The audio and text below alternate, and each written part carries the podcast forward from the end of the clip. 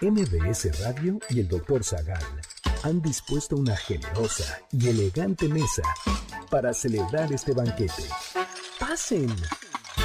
Y sean bienvenidos a degustar los manjares de este menú, especialmente seleccionado para los paladares más exigentes. Esperamos que esta experiencia cultural les deje buen sabor de boca, aquí en MBS 102.5.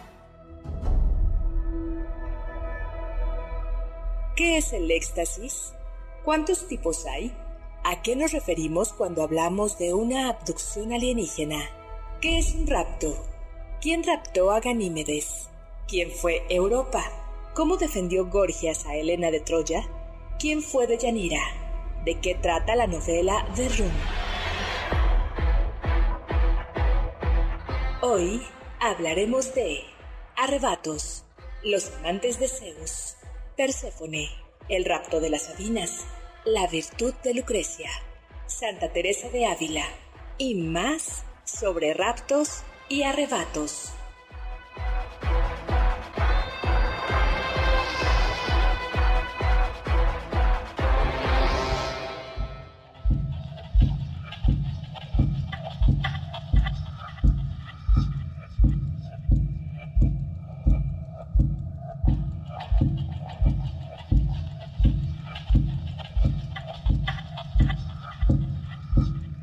Estaba tan embebido, tan absorto y ajenado, que se quedó mi sentido de todo sentir privado, y el espíritu dotado de un entender no entendiendo, toda ciencia trascendiendo.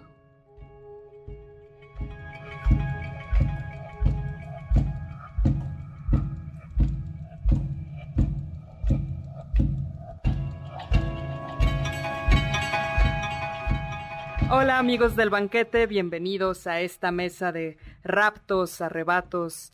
Hablaremos también de algunos secuestros. Yo soy Carla Aguilar, está conmigo Uriel Galicia y el místico doctor Héctor Zagal. Hola, hola Carlita, Uriel, amigos, amigas, ¿qué tal? ¿Cómo están? Bienvenidos a este banquete como todos los sábados a las 5 de la tarde aquí en FM 102.5 que fue Carla quien eligió el tema y vamos a hablar sobre raptos, mm. secuestros eh, y otros éxtasis, eh, arrebatos, ¿no? Y bueno, pues lo primero que hay que decir, ah bueno, estamos 5166105, mi Twitter arroba hzagal, eh, zagal con z. Le mandamos un saludo a Juan Manuel, que ya nos está escuchando, a Marco Antón, a Marco Antonio, que también nos está escuchando, a Nota Personal. Muchísimos saludos. Qué gusto. Pues muy bien. Y por supuesto también a Mario Villanueva, que te manda saludos por Twitter, mi querida Carla. Ay, muchísimos saludos, gracias. Bueno, oye, la palabra rapto viene del latín rapere, que significa llevarse por la fuerza. Y de ahí viene el inglés to rape, que quiere decir violar. En estricto sentido, tú, eh, eh, Uriel, ¿tú qué prefieres? ¿Que te secuestren o que te rapten? preferiría quedarme a salvo en mi casa, la verdad. bueno, pues eh, en estricto sentido, al menos hasta hace poco tiempo, el rapto se, se distinguía del secuestro en que tenía una connotación sexual. Así es. O sea que, ¿no? Y pues podemos comenzar a hablar de raptos, ¿no? Claro, Pues, doctor. Eh, estábamos hablando Uriel y yo sobre un video muy muy chistoso que se llama desde Destripando la historia, dos chicos españoles que nos cuentan todas las aventuras románticas que ha tenido Zeus desde que nació. Y bueno, es, es, muy interesante ver no nada más todos los amantes de Zeus, sino también todo, todo lo que fue capaz de hacer para conseguir lo que quería, raptando a sus, a sus queridos, por supuesto. Pero además es muy chistoso este tema porque no solo te lo cuentan como algo chistoso, sino además te lo cuenta con forma de una canción. Y son canciones como pegajosas de estilo disco o rock. Entonces te educan mientras cantas, entonces es muy chistoso. Pues mira, a ver, platiquemos del primero. Había un príncipe troyano llamado Ganímedes. Y Ganímedes estaba eh, era príncipe, pero tenía que chambear. No era mi rey, mi rey, y tenía que, eh, pues, que cuidar las ovejas de su padre, ahí por el monte Ida. Y entonces, Zeus, que no le hacía el feo a nadie ni a nada, le echó un ojo. que tenía mucho tiempo libre, ¿no? Pues era el rey de los dioses, ¿qué hacía? Pues nada más que ir de picaflor. Y se convirtió en un... En un águila. Y entonces baja el águila y el príncipe Ganímedes, viendo el águila fuerte, valerosa y mansita, decidió hacerle un cariñito. Ay, qué bonito, qué Mm. bonito animalito. Ay, a ver, ¿quieres comer eh, aguilita? Y que el águila se lleva por los cielos a es. Ganímedes Dijo, sí tengo Y hambre y te me antojas tú. eh, y tal cual. ¡Qué Y- barbaridad! Y, lo raptó. Pero no solo eso, sino que además algo que ya hemos contado es que a la mayoría de sus amantes mujeres, a sus amantes mujeres, el infeliz de Zeus las dejaba en la tierra, Ah, em- embarazadas además. exactamente, ¿no? Y las abandonaba como macho y se acabó. En cambio a Ganímedes, eh, después de raptarlo, se lo llevó al Olimpo, le dio el don de la eterna juventud y lo hizo copero de los dioses. Es decir, hizo que fuera el, eh, el que... El que iba sirviendo vino en los banquetes para los dioses. Exactamente. Oiga, ¿no? doctor, pero ya vio qué curioso que otra vez se menciona a la gran animal que era el águila. Qué curioso, ¿no? Siempre el águila de la América presente en la mitología y en la historia. ¡Qué barbaridad! No, Exactamente. El águila raptando. La- las águilas raptan. pues, Eh, nada más este títulos, porque pues, Ah. somos ganadores. Ay, sí. Arriba el AME. sí. Ay, sí. ¿No? Pues ah, eh, junto con... Bueno, Juan Carlos está muy Juan- feliz en cabina por eso. Bueno, entonces que tú te hubieras dejado, tú le hubieras hecho cariñitos a esa águila, mi querido eh, Uriel. Pues, híjole, es que no lo sé, porque serían mis principios de americanista no hacerle caso a un águila, pero suponiendo de que estoy en la época donde el dios supremo es un tanto coqueto y, y pues locotrón, sí pensaría dos veces, ¿no? Porque qué tan probable es que se te acerque un águila. Pues poco probable, entonces, pues ¿para qué me arriesgo? Bueno, pues sí. Pa- Platón dice que esa, eh, Platón dice que los cretenses inventaron, eh, esa historia, ¿no? El mito. esa historia para justificar la homosexualidad. Porque es muy curioso, Platón que en algún momento la justifica, ya eh, eh, la, la descalifica en la última, en leyes, en la obra de las leyes, y justo es donde dice que los cretenses. Pero hay otro, eh, inventaron el mito de Ganímedes, y este es, dicen, uno de los motivos por los que era la esposa de Zeus, odiaba a los troyanos, ¿no? Pues claro, estaba ahí, el, Bueno, era, era como el, chi- el chichifo de Zeus, ¿no? Pues El así copero de es. los dioses. el copero de los Es que dioses. sí. Y pues bueno, ese no fue el único rapto que, que, que hizo Zeus, sino que también tenemos la, la triste historia, porque a ver, yo creo que esta cuestión de los raptos es fea. Tenemos a Europa, que era es esta bella mujer, que de la cual también Zeus le echó el ojo y dijo, véngase para acá. Y dijo, ahora cómo la conquisto a ella. Ah, bueno, ya me transformé en águila, pues ahora me voy a transformar en un hermoso toro blanco. Y Europa, que era una princesa fenicia, eh, pues dijo, ay, qué toro tan más hermoso, qué bonito. Y Zeus, como toro, actuaba manso y así, ay, sí, yo soy un toro Como el bueno. Exactamente, de ven, hazme cariñitos y así. Y entonces Europa, muy emocionada con el todo blanco, se monta en él y es entonces cuando Zeus emprende el escape y se la lleva a Europa. A Europa. y pues tienen una, una- un encuentro pasional. Mm. Exactamente, aunque ahí no le fue tan mal a Europa porque la hizo princesa de Creta y además le regaló, le hizo cuatro regalitos.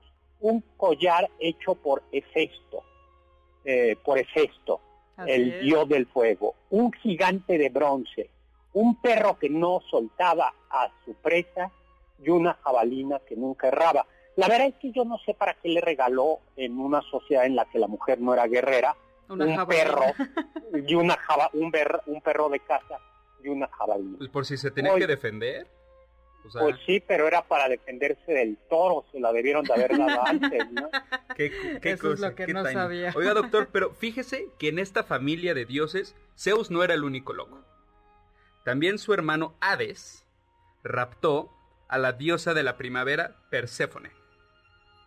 Que Y además era su sobrina. Era su sobrina, porque era hija de Zeus y de la diosa Demeter. Entonces, cuando Demeter, la madre de Perséfone, buscó por todo el mundo a su hija y que no la encontraba, este, bueno, y cuando se enteró de que la tenía Hades, de- este, se negó a permitir que la tierra diera un fruto hasta que esta, hasta que su hija regresara a la tierra. Entonces. Pues sí, qué bonita familia, ¿no? sí, estaba, estaba raro, ¿no? Sí, no, deberíamos... Pero ahí no acaba el asunto. Zeus le dijo a Hades que devolviera a su hija. Y entonces, este Hades aceptó, pero antes le regaló un puñado de semillas de granada. Entonces, esto hizo a que Perséfone se este, tuviera que pasar tiempo de- del año junto con su nuevo esposo Hades. Claro, porque había una ley que decía que todo aquel que hubiera comido, aunque fuese un grano, eh, una uva, un grano, de- una semilla de granada, tenía que quedarse en el Hades. Pues qué bonita. Luego tenemos otra del que ya hemos hablado, que es Elena, de, Troya. Claro. La mujer Ahí- más hermosa de toda Grecia. Exactamente. París recibe, eh, va... eh, ¿Contamos la historia de la manzana o ya no? Pues sí, la, la diosa de la discordia, Eris, lanza una manzana para que, y dice la leyenda en la manzana, para la diosa más bella, para la más bella. Y entonces, por supuesto, Afrodita, Hera y Atenea se lanzan por la manzana, porque claro, cada una pensaba que era la más bella, y pues nadie se pone de acuerdo y dicen, bueno, necesitamos resolver esto. Y entonces Fue como el fue el primer Miss Universo. Universo. Exactamente. de toda la historia. Y entonces, pero bueno, elige- eligieron como juez a un príncipe troyano que estaba pastoreando por ahí medio perdido. Y pues resulta que es París. Y a Y él le dicen, pues tú elige. Claro, pero cada una le ofrece sus dones. Claro. Atenea le ofrece la sabiduría. Hera le dice, si, me, si yo soy la afortunada, me toca el poder. Y Afrodita te toca el poder. Y si Afrodita le dice, si me das la manzana, te daré a ti la mujer más bella de la tierra. Y el sonso de París le da la manzana. A Afrodita. Claro, si era más fácil tener el poder, ya con el poder tenías todo lo demás, pero bueno. Y, y como el eh, y como era como era muy, eh, ¿cómo se dice?, desesperado, pues lo que hizo fue cuando lo invitó el rey Menelao, estaba, estaba París en el palacio del rey Menelao, le echó un ojo a la, a la esposa del rey y Y entonces, y entonces, eh, pues, pero ahí pasa algo interesante porque pues la historia nos dice que se ven, se enamoran o Paris se la lleva y entonces ahí empieza toda toda la guerra de Troya. Bueno, es una excusa para que inicie la guerra en contra de los troyanos, pero Gorgias, uno de los sofistas eh, más famosos de la, de la antigua Grecia, hace un encomio donde pretende defender a Helena de Troya, la mujer más odiada por todos los griegos diciendo justamente que había sido raptada injustamente, ella simplemente había sido tomada por Paris, por lo tanto no fue su culpa, y que además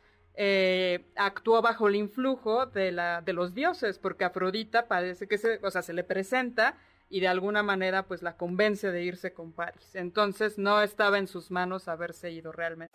No importa si nunca has escuchado un podcast o si eres un podcaster profesional. Únete a la comunidad Himalaya. Radio en vivo. Radio en vivo. Contenidos originales y experiencias diseñadas solo para ti. Solo para ti. Himalaya. Descarga gratis la app. Oye, y otro rapto es el rapto de la Sabina. Nos tenemos que ir a un corte, no sin antes mandarle un saludo a José Luis Vázquez, que ya nos está escuchando, y a Mario Urbina. que pide que hablemos del secuestro del hijo de Charles Lindenberg y del síndrome de Estocolmo. Pues regresamos. Mi Twitter arroba sal con Z, regresamos.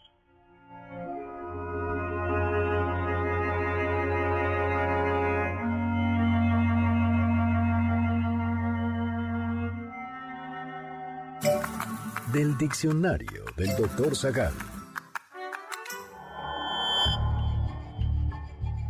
La palabra secuestrar viene del latín sequestrum, tecnicismo jurídico cuyo significado es el mismo que conocemos actualmente. Se relaciona con el verbo secuestrare, que quiere decir alejar o sustraer a una persona o cosa de un lugar.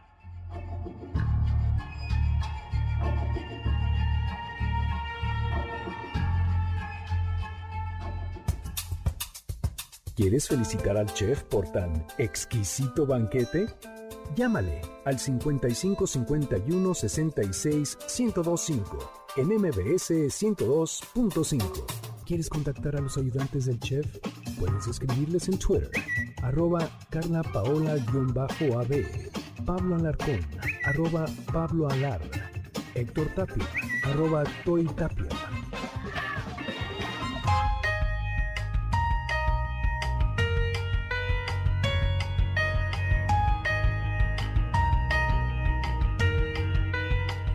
Hola amigos del banquete, bienvenidos nuevamente a esta mesa de raptos, arrebatos y otros secuestros. Yo soy Carla Aguilar, está conmigo Uriel Galicia y por supuesto el, digamos, arrebatado, doctor Héctor Zagal. Ay, qué bonita presentación, mi querida Carla, qué bonita presentación.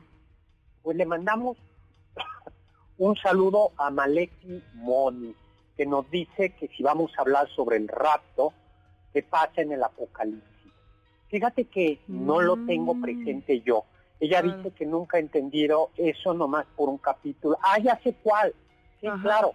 Es, ya sé, es cuando al, al, al, autor, a, Juan, eh, tiene esa visión. Sí vamos a hablar de esas visiones. Juan Manuel sigue escuchándonos. Meñe, doctor Carla Uriel, saludos desde Ciudad Juárez. Saludos hasta Ay, muchísimos saludos. Gracias por escucharnos. Muchos, muchos saludos. También tenemos saludos desde Facebook, doctor para Juan Carlos Arismendi Dávila, que como cada sábado nos está escuchando con toda su familia. Muchísimos saludos.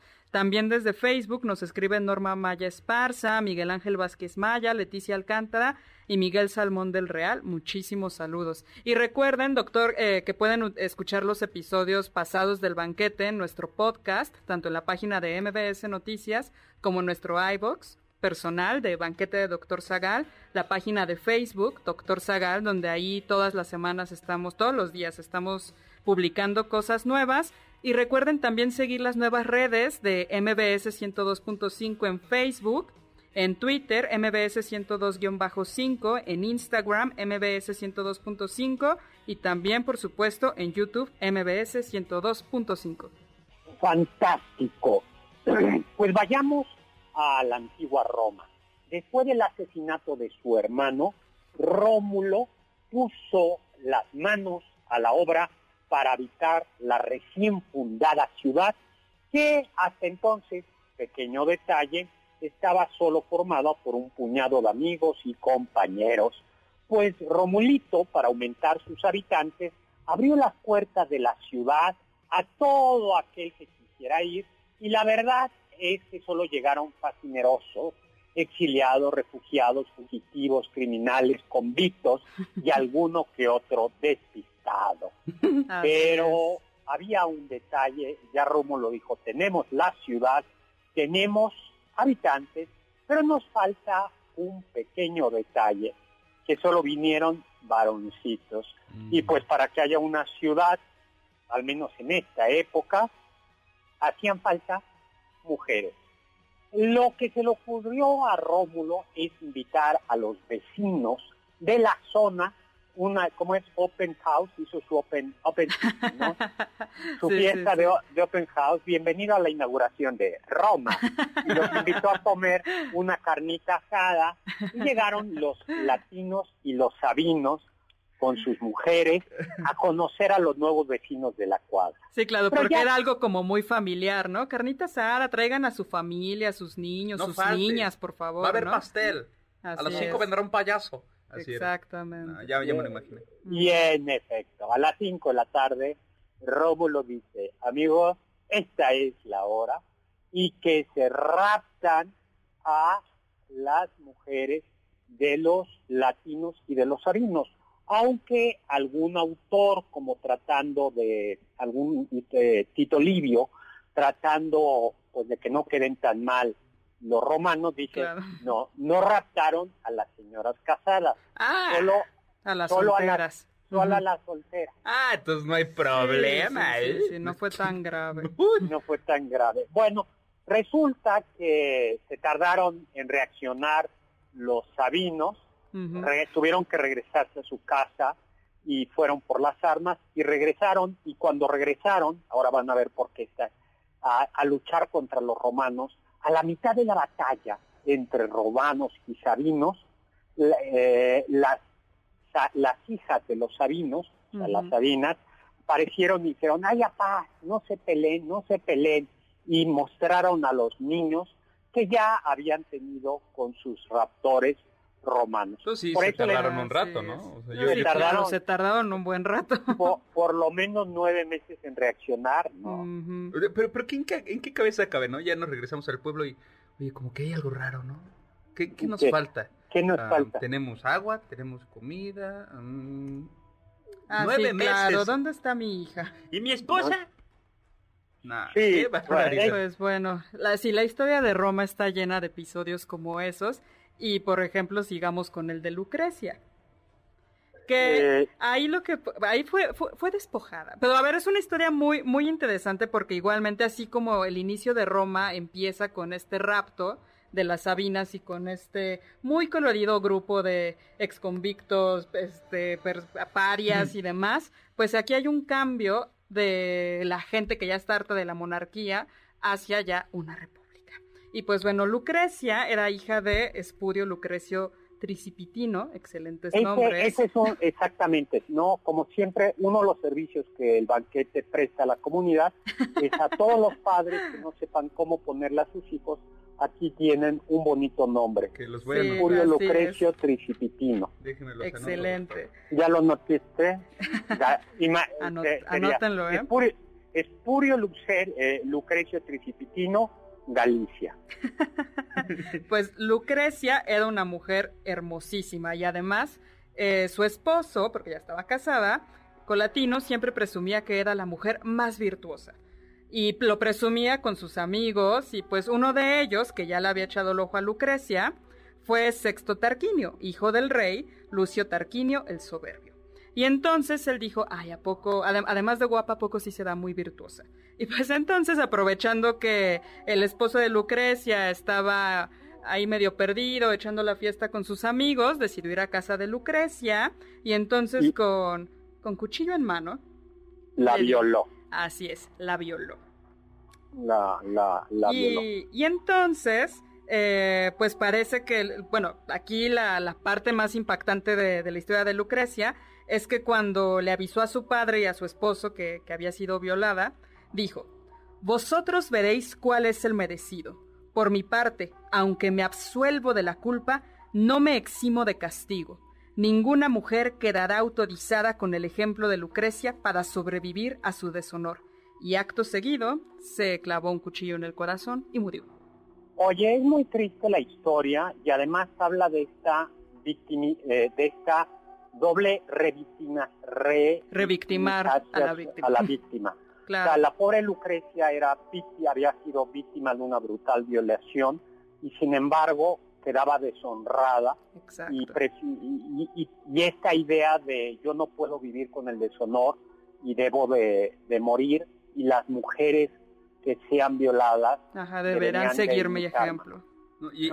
Pero, pero qué terrible, ¿no? O sea, también en la cultura griega, pues también los hijos de, Zeus, pues eran en su mayoría porque había violado a las mujeres. O sea, por ejemplo, eh, el caso de, de, la medusa, pues, o sea, ella la violaron, y la convirtieron en un monstruo. ¿Por qué?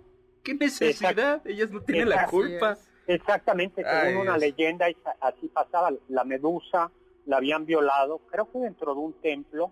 Y Sí, la creo que en el templo de, de- ay, no me acuerdo si es de, Ar- ah, creo que es Artemisa y Poseidón la, la viola en ese templo y entonces Artemisa dice, lo hicieron en mi templo, pues te convierto en monstruo.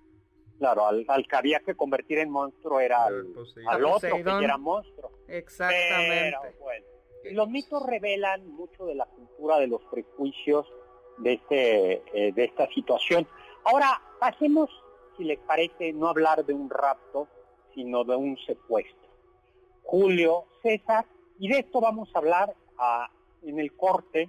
eh, le mandamos otro saludo a Marco Antonio eh, y a Alana, que nos manda muchos saludos a los arrebatados.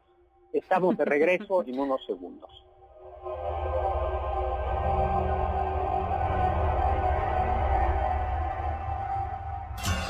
Los sabios dicen,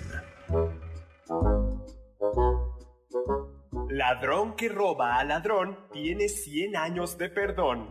Refrán popular.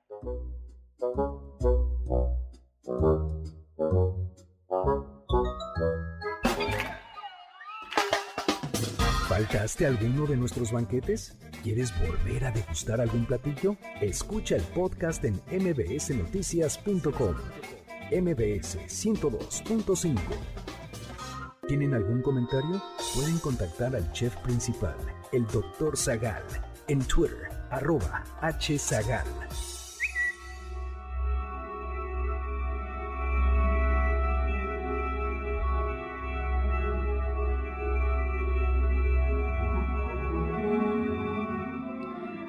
Amigos del banquete, bienvenidos nuevamente a esta mesa de secuestros, raptos y arrebatos. Yo soy Carla Aguilar, está conmigo Uriel Galicia y por supuesto el doctor Héctor Zagal.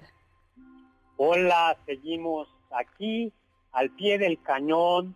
Le mandamos un saludo a Edgar Grove, que nos dice que ya solo con los raptos de Zeus serían más que suficientes para un solo programa. Y que si podríamos poner Rapture de Blondie. A ver si nos da tiempo. Por ahí Saludos. está, claro, por supuesto, versión instru- instrumental, pero ahí está. Ay, que, oye, Mira mi nomás, querida esto Carla, es calidad. Qué barbaridad. eso es complacer al público. Claro, por supuesto. Eh, luego Marco Antonio Oficial nos dice que si cuenta como el, el robo de la Mona Lisa como secuestro. Dinora Medina, saludos, que con muchísimo gusto nos escucha desde Valle de Bravo. Excelente saludos. programa, nos dice. Gla- Ay, muchas gracias. gracias.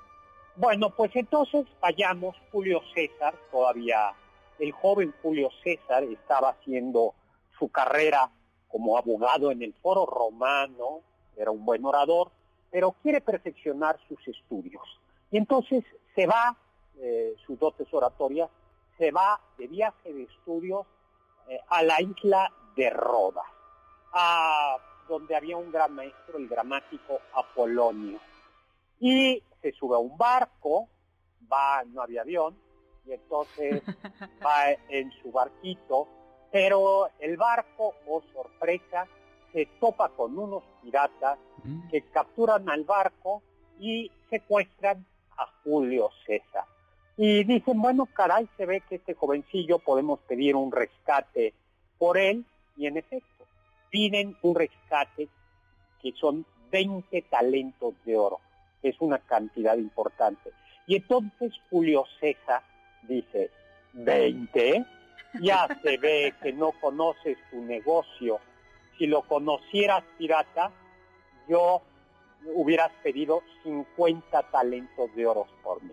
Lo pagan, lo sueltan, y ya que lo sueltan les dice, pero te prometo, les prometo que los voy a capturar. Y dicho y hecho, poco después, Julio César organiza una expedición y captura a esos piratas que lo habían secuestrado. Y entonces dice, hay que crucificarlos.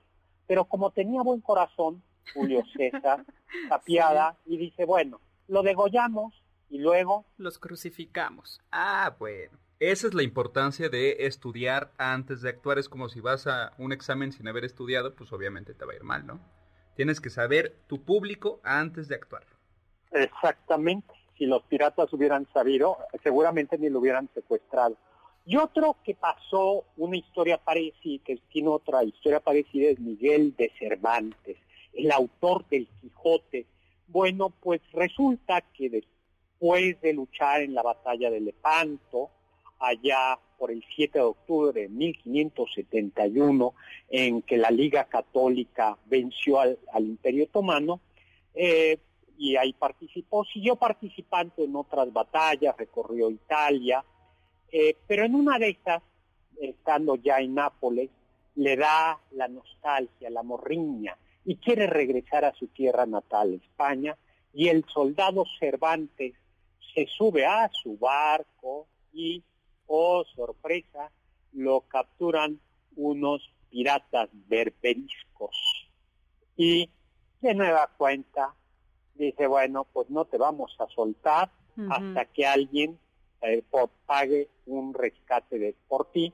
Porque, además habían descubierto, ¿no, doctor? Que era, o sea, que era alguien que valía seguramente por cómo iba vestido y porque llevaba consigo cartas de recomendación. Ahí sí ya más de 20 talentos de oro pidieron. Ahí sí, claro, dijeron, no, este no se nos va, por este sí van a pagar.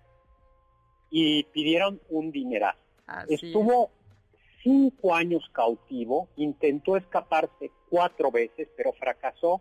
Y fue en 1580 cuando eh, llegaron a Argel algunos padres trinitarios que iban a, justo con los musulmanes, a rescatar cautivos cristianos.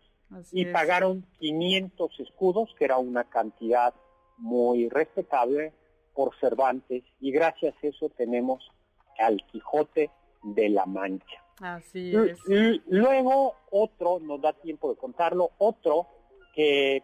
Ese es muy interesante, doctor. A mí siempre me dio risa cuando lo cuando vi la historia de Tomás de Aquino en la Facultad ah. de Filosofía de la Universidad Panamericana. Bueno, pues Tomás de Aquino, Santo Tomás, este teólogo, filósofo de la Edad Media, era hijo de una familia muy elegante y distinguida. Y, bueno, no, para no hacerles el cuento largo, eh, como él no era el hijo mayor, le tocaba ser religioso eh, de una familia noble y originalmente iba a ser benedictino y en la abadía de Montecassino porque podía llegar a tener una buena chamba, la de abad, un, ser abad de Montecassino, pues era muy muy importante, era casi ser señor feudal. Así es. Pero ya después, cuando va a, la Universidad de Nápoles, nuestro querido Tomás de Aquino conoce a los dominicos, a la orden religiosa dominica, eh, bueno, y los dominicos eran una orden mendicante, es decir, no podían ser religiosos ricos, tenían que ser pobres. y los papás de Santo Tomás y los hermanos dijeron, religiosos sí, Pobre, jamás. No, jamás. O sea, que por favor puede ser benedictino, nosotros queremos que sea sabat, papa, cardenal, algo ah, así. Pero ¿qué va a decir la gente de ver que, que vas a ser un fraile mal vestido y pobre? No, no, no. Y Santo Tomás dice, pues yo quiero tener mi vocación y que no, que sí, que no, y lo encierran en el castillo. Así es. En el castillo. Pero algo que, pocos saben, eh, uno de los hermanos de Santo Tomás dice, bueno, ya que está encerrado en el castillo, vamos en su habitación, vamos a hacerlo caer en pecado. ¿Cómo ves, Uriel? Así es. Vamos a hacerlo caer en pecado para que ya no... Y y bueno, no servía, ahí no había videos, no había nada de eso, tampoco había revistas de ningún tipo, ni litografías, entonces lo que dijeron fue, pues ¿por qué no le llevamos una prostituta? Exactamente. Y entonces Santo Tomás estaba, bueno, aún no era Santo Tomás, joven, estaba orando, estudiando, como siempre lo hacía, y de repente voltea y ve ahí a esta mujer. Cierra la puerta. Exactamente, entra un poquito de luz y se desliza una sombra muy atractiva y Santo ¡Ah! Tomás dice que está Hola, guapo. Así es, y la chica pues pues mm. despliega todos sus encantos, pero Tomás dice, "No, no, no, yo soy más fuerte que esto" y cuenta la historia que en la chimenea tomó uno de los troncos encendidos y le dijo, "Atrás." Yo no voy a caer en tu tentación. Eso. Escucha, escucha, Uriel, escucha lo que debes de hacer. A Yo, si yo eso es lo que he hecho todos los días de mi vida. eh, ¿qué- qué Cuando se acerca la tentación, no. Atrás. ¿Qué, Atrás. ¿Qué diría Santo Tomás si viera tu celular? Ah, diría, eh, ¿qué es esta cosa tan rectangular y tan brillante? Sí, y de las aplicaciones. Ah, eh, no diría nada. Eh, tengo solo juegos, cosas de la, de la universidad y mi WhatsApp. y ya. Exactamente, exactamente. Oye, ¿cómo se llamaría la, chi- la, la, la, chiqui- la, la chica? ¿Séfira? ¿Pandora? ¿Pamela? Mmm, eso estaría buena. ¿Cómo, ¿Cómo se habría llamado esa mujer? ¿Cómo se Mm. llama? Y ahora con ustedes, a- a- Arielo. Canelita. No, no ¿no? sé. Gal- Galáctica. Bueno, que bien sabe. Eh, oye, otro intento de secuestro, eh, pero este, un intento de secuestro ya. ¿Vieron The Crown? Ay, No, buenísima, todavía no. doctor. Ah, yo Me sí encanta. reconozco que me gusta. Es una telecomedia, Claro. pero sí me gusta. Pero está muy bien hecha. Está muy bien hecha. Exacto. Eh, se acordarán de la princesa Ana, Así hija, la única hija de la reina de. Isabel Inglaterra. II. Pues allá por el marzo de 1974 venía la princesa Ana con su guardaespaldas, su chofer y su marido, ¿Y su después de dama de ver compañía? y su dama de compañía, y en un Rolls Royce iban hacia el palacio de Buckingham después de haber asistido a una función de caridad y que un tipo con una pistola le pega Doctor, eh, como que lo escuchamos un poco lejos. Doctor, lo escuchamos un poco lejos, pero iba la princesa Ana en esta limusina, es el Palacio de Buckingham, y de repente llega un auto, un Ford Escort blanco, se pone enfrente de esta limusina, se baja, hace que se detenga, se baja y con dos pistolas en mano empieza a golpear eh, uno de los vidrios donde estaba sentado el esposo de la princesa Ana y empieza a exigir que se bajen, que se bajen. Y fue todo un descontrol que duró mucho tiempo porque el chofer por un lado estaba estupefacto, el guardaespaldas intentó detenerlo y recibió al final tres disparos. La dama de compañía simplemente salió despavorida, llegó un policía al cual también le disparó, llegó un periodista y también le disparó. Llegó un agente también y le disparó y dos civiles más resultaron heridos y por fin después de mucho forcejeo pudieron detener a Ian Ball, quien intentó secuestrar a la princesa Ana. Pero vamos a un corte y regresamos para seguir hablando de raptos, arrebatos y otros secuestros.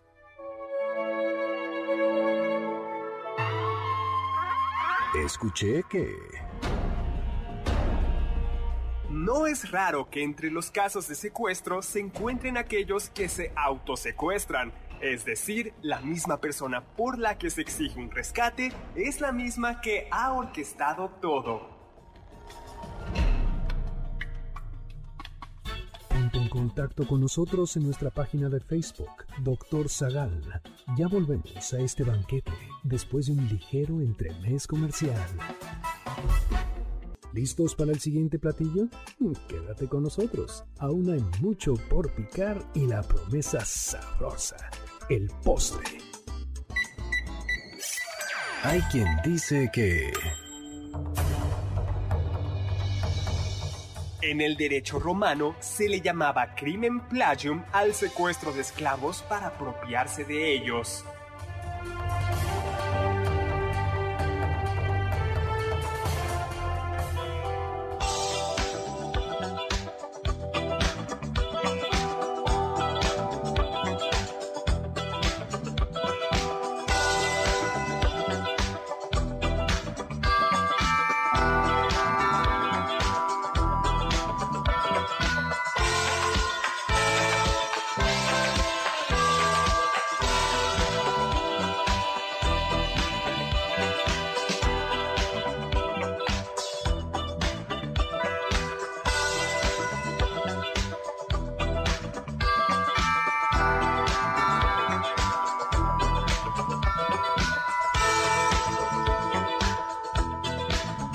Amigos del banquete, bienvenidos nuevamente a esta mesa de raptos, secuestros y arrebatos. Yo soy Carla Aguilar, está conmigo Uriel Galicia y por supuesto el doctor Héctor Zagal, que doctor, ¿qué sucedió? ¿Fue acaso arrebatado? Fue una abducción alienígena. cuando, iba yo a, descubrir, a decirles qué era lo que pasaba con la princesa Ana, me, me llevaron eh, los, los alienígenas, pero por fortuna Carla estaba aquí para seguirles contando la historia. Les mando saludos a Nalín, que si le hablamos del rato de Proserpina, hija de Júpiter y Ceres. Bueno, es que hablamos de ella, pero con el nombre griego, claro. Muchísimos saludos, gracias. Mix exodimensional nos dice, hay una reinterpretación de Medusa en la que no se le maldijo, sino que tenía, Atenea básicamente la bendijo con superpoderes para garantizar que nunca la volvieran a tocar contra su voluntad y le dejó como cobijo su templo. Que es bonita reinterpretación. Sí, aunque le pudo haber dado, la tala tenía unos superpoderes sin hacerla fea, ¿no? Sí, yo creo que también ese es el, punto, ¿no? O, entonces, ¿para quién era monstruosa? Porque pues quizás entonces quienes querían acercarse a ella por esa fuerza y ese poder de voluntad que tenía de no, si no es con mi consentimiento, quizás para ellos era monstruosa, pero en realidad no lo era al final. Pues muy buen punto, muy, muy, muy, muy buen punto. Luego, el León, buenas tardes, que, ah, que nos esté escuchando eh, él y Lidia Rodríguez desde Chihuahua, desde la ciudad Ay, qué padre. Muchísimos saludos. Bueno, oigan. Doctor, pues rápido, también tenemos saludos desde Facebook para Ani Galicia, que nos manda saludos a todos, José Jaime Basurto Rodríguez, que también nos manda muchos saludos, y Lisette Llamas Escamilla, que le gusta mucho el tema. Y bueno, por, por quien la estaba pidiendo, tenemos de fondo a Rapture de Blondie, versión instrumental. Esto es atención a ustedes, amigos, que nos están ustedes, nuestros comensales. Todo este banquete es para ustedes. Pues vayamos a 1915 en la Ciudad de México. Comienza a haber unos delincuentes que llegan en un Fiat Lancia de color gris a las casas elegantes, así como la de Uriel, en la Ciudad de México, y dicen que traen órdenes de cateo. Y sobre pretexto de las órdenes de cateo, comienzan a robar. Es la banda del automóvil gris. Pero muy pronto estos pasan no solo de robar casas de familias pudientes, al secuestro.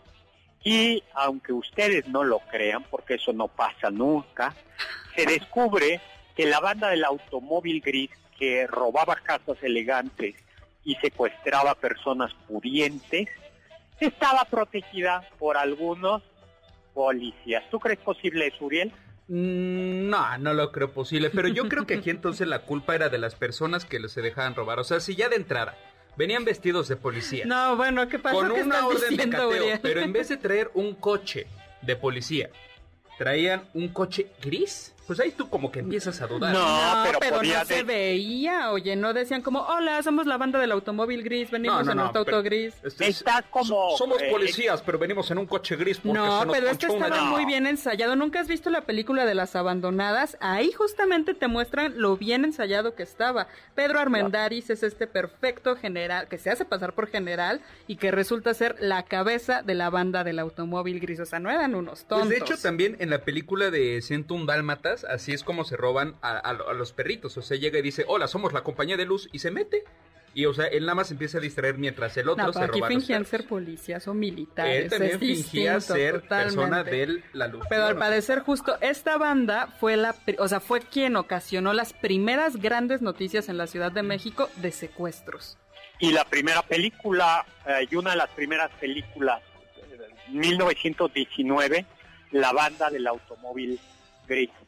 Oye, y ya sabemos qué es el síndrome de Estocolmo. ¿Ustedes le suenan el síndrome de Estocolmo? Sí. Eh, a ver, ¿a qué te suena, Uriel? Pues de hecho, en la serie de La Casa de Papel se hace mención a este síndrome porque una de las de los personajes se enamora, una de las rehenes se enamora de uno de los de los atracadores y empiezan a tener una relación ahí.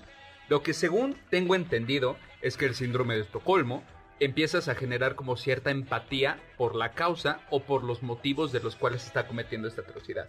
Y también por parte del atracador o del secuestrador o asaltante, él empieza a tratar como bien a sus, a sus víctimas o los empieza a hablar con, no, no con cariño, pero sí como de forma amable, ¿no? Entonces por eso se genera Sí. Es interesante porque los psicólogos y quienes, por ejemplo, se dedican a hacer los manuales de diagnóstico para enfermedades psiquiátricas o trastornos mentales, no se ponen bien a bien de acuerdo de si es un síndrome ni de qué características tienen que estar presentes realmente para hablar de un síndrome de Estocolmo, pero coloquialmente es justamente esto, sentir una suerte de identificación con tu agresor y sentir simpatía y, por ejemplo, se, se deben cumplir por lo menos estos estos tres puntos. Que el individuo debe ser rehén durante un periodo significativo de tiempo. Primero. Dos. Los rehenes y los secuestradores deben mantener contacto personal continuo. Y tres, los secuestradores deben tratar a los rehenes amablemente o por lo menos no abusar físicamente de ellos ni amenazarlos verbalmente. Síndrome de Estocolmo. Oye, pues vamos a pasar ahora, yo, yo diría que habláramos, ya hemos hablado de secuestros, de raptos, hablemos de raptos místicos, de éxtasis. Ay, sí, doctor, perfecto. Pues, eh, ¿qué es un éxtasis? Eh, es un estado de arrobamiento eh, sensible, es un, en, en, en teología mística se dice que el éxtasis es como la experiencia directa de Dios, de una manera intuitiva, de una manera inmediata, ¿no? un arrobamiento místico, un éxtasis, que fue, si mal no recuerdo, lo que tú leíste al inicio, mi querida Carla. Así es, un poema de San Juan de la Cruz, que es, a, mí me encanta, o sea, es un poeta español de... Ay, ¿qué siglo es? ¿Es el siglo XVII, doctor? 1600. Siglo XVI, perdón y él escribe todas sus experiencias místicas a, modo de poemas y si les gustan los cruces de la cultura tanto como a mí, pueden escuchar la canción de Rosalía, aunque es de noche, que es básicamente ponerle música a un poema de San Juan de la Cruz que se llama Qué bien selló la fonte. Que aunque es de noche. Así es. Que, la fonte es la fuente. bueno, pues eh, en la teología cristiana se ha estudiado este fenómeno. ¿no? Por ejemplo, en un libro del siglo V eh, que se llama Mata Patrum, eh, eh, en este libro se cuenta cómo dos sacerdotes, un sacerdote acude al otro y le dice, ¿qué más puedo hacer para estar cerca de Dios? Y entonces el otro, el otro sacerdote, el padre Joseph, eh, le dice que ayune, que haga oraciones, que medite, y le dice, ¿y qué más? Y entonces... Y la escena es muy eh, bonita, ¿no, doctor? Porque entonces el padre José le, se levanta, estira sus manos hacia el cielo y desde sus dedos salen chispas y fuego. Y entonces le dice al padre Lot que le pregunta, le contesta, si quieres, puedes convertirte en llamas. ¿No? Y luego Santa Teresa de Jesús, que también era poeta, por cierto, cuenta, narra una experiencia mística y la cuenta de una manera muy bonita y muy impresionante. Y al mismo tiempo eh, en donde el dolor y el placer van de la mano. ¿La, la lees, Carlita? ¿La tendrás por ahí?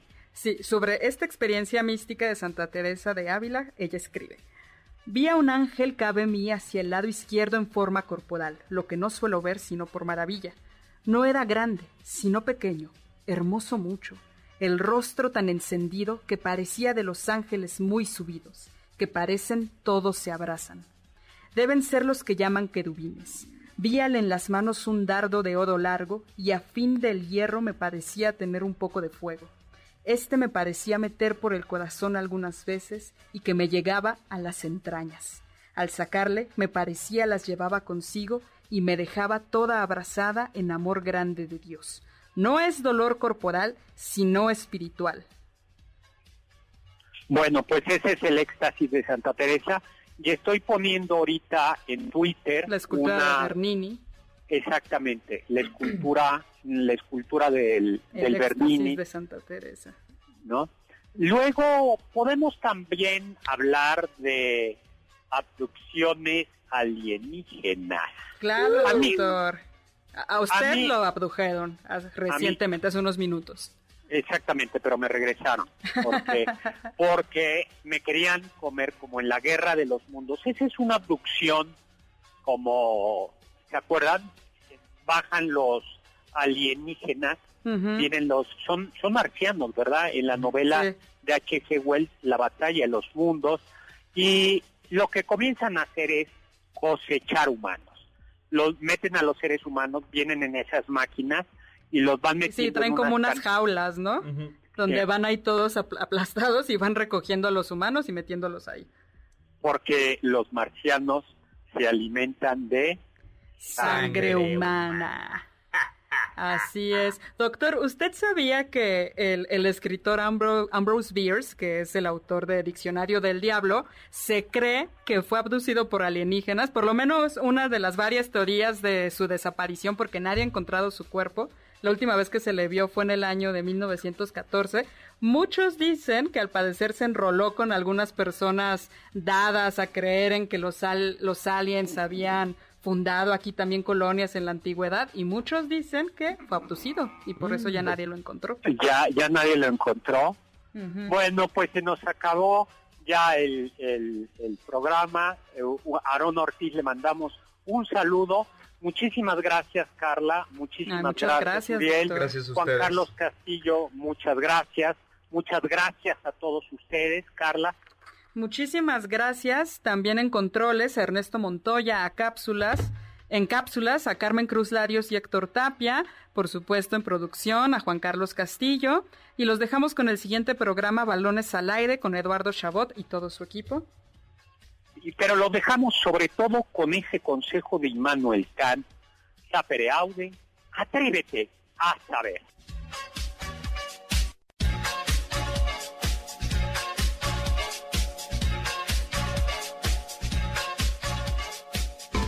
Confiamos que este banquete ha sido un deleite gourmet y cultural. Gracias por escucharnos y nos esperamos el próximo sábado con una deliciosa receta que seguro será de su agrado. NBS 52.5